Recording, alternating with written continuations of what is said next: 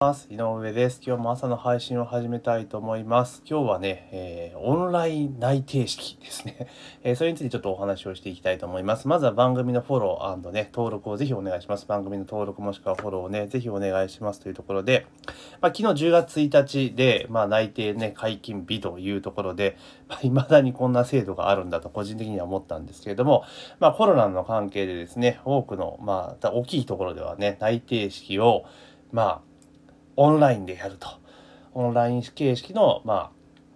え、やってる。だから自宅から内定式を参加するっていうケースは結構あるみたいですよね。で、まあ従来型のように集まってやるところもあれば、例えば全国規模で展開している大手企業とかであれば、まあ全国を何会場かに分けて、会場ごとに、まあ、え入社員を集めてですね、内定式をやると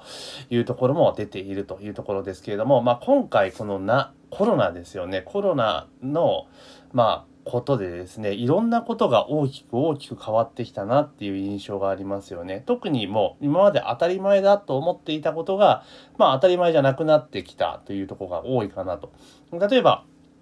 あの、テレワークとかなんてね、もう最たるもので、まあ今まで自宅で仕事なんてちょっとなんなんねえだろうというふうに言われていて、なかなかね、日本では進まなかったものが、このね、今回の、まあ、コロナの関係で一気にね、進んでいったというところであるんですね。はい。しんさんおはようございます。ありがとうございます。で、えそんな中で、まあ、で、どんどんどんテレワークとかっていうことが進んでいくと、今度は、ほんとね、あれじゃないですか、オフィス自体をもう都心部に置く必要が全くなくなってきてるわけですよね。全くなくなってきてるわけですよ。で、パスナの例でいくと、パスナはもう本社をね、淡路島に持っていくとかいうところになっていくわけじゃないですか。ですから、もうどんどんどんどん変わってくると、今まではもう便利な都心に都心にってどんどんどんどん人が集まっていたのが、もう今ではね、どちらかというともう郊外に行くと。で、なんかの報道で聞いたんですけれども、一時東京とかではね、やっぱ都心に近いところのマンションがやっぱりね、人気だったっていうのが、今ではね、本厚木とかえー、そういったところの方が人気があるというふうに人気が出てきてると言われてますよね。例えば本厚木とかだと、あれですよね、小田急で新宿まで1時間弱なんですよね、乗り換えなしで。でしかもね、本厚木初とかあるから、座っていこうと思ったら座っていけるっていうこともありますよね。なんか同様のことが例えば埼玉でも起こったりとか、まあ千葉でも起こったりとかしているわけですよね。うん、だからそう考えると、もうなんか、住む場所とかね、そういったものがどんどんどん、あの、ちょっと郊外にまたシフトし始めるのかなというふうに、やっぱり予測できるわけなんですよね。で、実際その都心に、ど、都心に住むよりも、やっぱちょっと離れた方が、ね、家賃も安かったりするし、生活コストもやっぱ下がってきますよね。なんだかんだ言って都心部ってめちゃめちゃやっぱり高いんですよ。その郊外とかに比べると。そう考えれば、例えば給料変わらないけれども住む場所を変える。で、特にその、なんだろう、テレワークとかになってしまったら、別にね、あの、少々遠くたっていいわけじゃないですか。で、テレワークが中心の業務になった時って、まあ、出社したとしても月に数回ですよね。今、今までの今までのように、毎朝ね、えー、9時に行かなきゃいけないとかなれば、やっぱちょっと遠いのしんどいなってなりますけど、それがまあ、月にね、1回とかね、まあ、最悪週に1回とかだったら、まあ、なんとか我慢になるじゃないですか。ね、それぐらいの程度だったら。だからそれを考えると、やっぱり郊外に住んでいった方が、まあいいかなというふうにやっぱり思いますよね。うん私もだから土都市に住んだことはないですけれども一番だから都心部に住んでたってなるとあれかな江戸川区かな江戸川と練馬かな東京で住んだ時ってだからどちらかといえば郊外寄りではあるんですけれども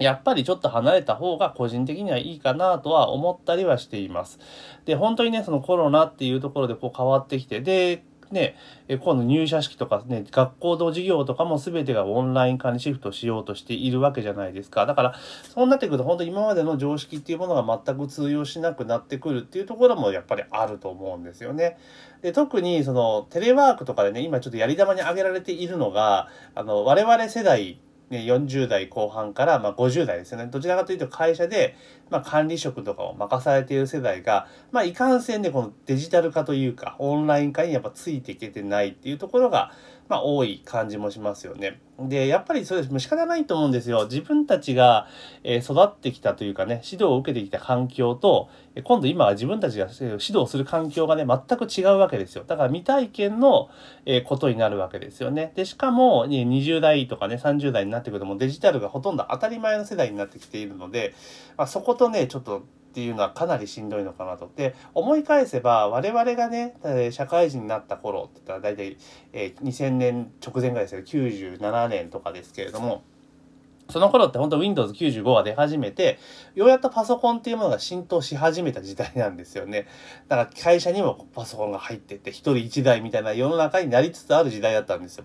で、そんな時って、やっぱり我々は大学生から社会人になりたてなので、当然パソコンとかも使っても当たり前の世代だったんですけど、やっぱりその当時の、えー、40代、いや自分より20歳ぐらい上の世代ですね、40代とか、え、50代ですね。管理職の40代50代っていうのはやっぱり苦戦してましたもんね、うん、いきなりパソコンが入ってきても全然自分使えねえしみたいなことがやっぱありましたよね。だからそこのやっぱり環境の中でうまく適応できる方が生き残っていってそうじゃない方はなんだっていう形になってしまうのかなというふうに思っています。なのでこのデジタル化とかでそういうオンライン化の波っていうのは多分このまま進んでいくと思うんですよ。で、その結構中にはね、そのオンラインだけじゃなくて、やっぱ対面じゃないとコミュニケーションが取れないでって言っている会社もあるじゃないですか。もうあれってもうほんとそのなんだろう、マネージメントしてる層の価値観でしか判断してないんですよ。うん、だだってそういうそういう今そ今まではそれで良かったかもしれないけども次の世代とかね自分たちより次の世代はそれはもう当たり前じゃないってことなのでそこはやっぱり管理職とかね40代50代とかやっぱ頑張ってこう適応していかないとそういった企業あねさらなる成長っていうのは見込めないだろうし今後多分ですね若い世代とかねいうだから今後ね今大学卒業してきて入ってくる世代っていうのがそれはテレワークとかねそういったものを対応しないとってやっぱね選ばなくなっちゃうと思うんですよ。うん、従来型のね、えー、体制の企業っていうのはなかなかやっぱ人気が出なくなってくる。っていうのはもう目に見えているんですよね。だから本当このタイミングできっちりと変わっていかないといくら大手企業であったとしても生き残れないっていう可能性は出てきますよね。だからむしろやっぱり何て言うのかなあの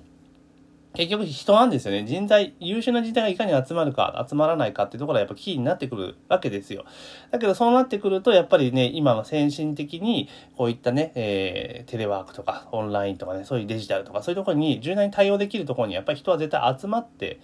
きますよね。で、なってくると、まあ、従来型のね、まあ、日本型の経営をしているところは、まあ、かなり厳しくなってくるんじゃないかなというふうにちょっと思ったりはしています。で、私自身は、まあ、今こういうお仕事をしている関係上、こうね、オンラインとかデジタルというのも、えー、それこそね、今から10年ぐらい前からも当たり前にやってきているわけなんですよ。だから、あの全然普通にね、えー、対応できて、柔軟に対応できてるつもりです。ただ、自分のね、子供とか、まあまだまだ、あの、学生ですけれど、見てると、もう全然自分たちのこと文化が全然違うんですよ。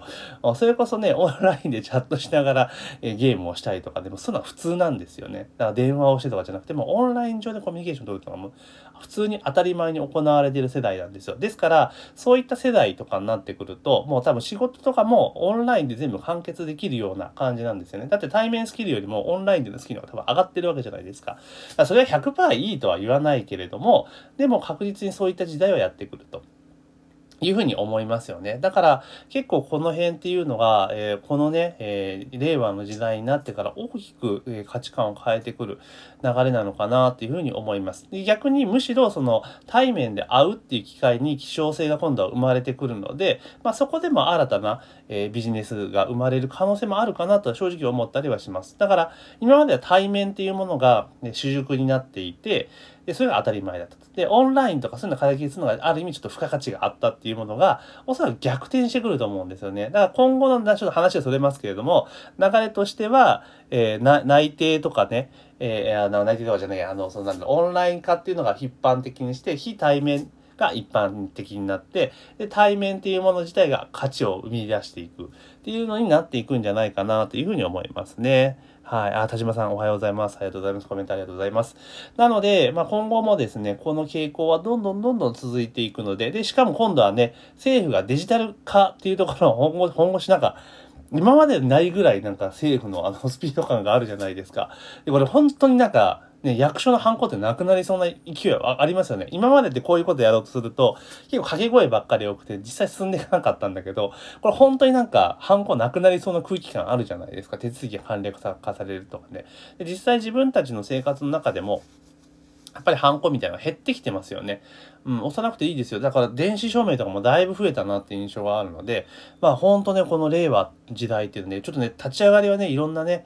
災害とかね、いろんなことありましたけれども、でも、やっぱりそういう生活環境とかね、えー、そういったものが大きく変わる、え時代なんじゃないかなというふうに思ってますし、まあ、私自身もねどちらかというともうあの高齢とまでは言わないけれども少なくとも中堅じゃなくてもベテランによりの、えー、年齢になってきていますので、まあ、そういったところをねどんどんどん取り入れていきながらちょっとやっていきたいなというふうに思っておりますというところですね。なので、まあ、ちょ今日はね、えーすえーなんだ、内定式がね、オンラインでやるよっていう記事がありましたので、まあ、それに関してですね、まあ、今後のね、まあ、オンライン化というところに関して私なりに思ったことをお話をさせていただきました。で、この番組はですね、毎朝大体ね、えー、6時から7時ぐらいの間にですね、えー大体その時の時流のニュースとかね、そういったところを見ながら、まあ、自分なりの意見を勝手に垂らし流している番組になりますので、えー、ぜひね、登録もしくはフォローをお願いできればというふうに思っています。登録とフォローしていただきますと、えー、通知ができますので、ぜひね、聞いていただきたいですし、あとこんな話をね、取り扱ってほしいぞとかいうところが、でこんなテーマを話してくれとかね、あったらですね、あと質問とか相談とかもありましたら、どんどんどんどんですね、まあ、LINE とか、えー、その、この音声を聞いているメディアのね、コメント欄とかにと入れていただいたらですね、えー適宜対応していきますので、ぜひね、お願いいたします。というところで、え本日の朝の配信は以上とさせていただきます。今日も一日頑張っていきましょう。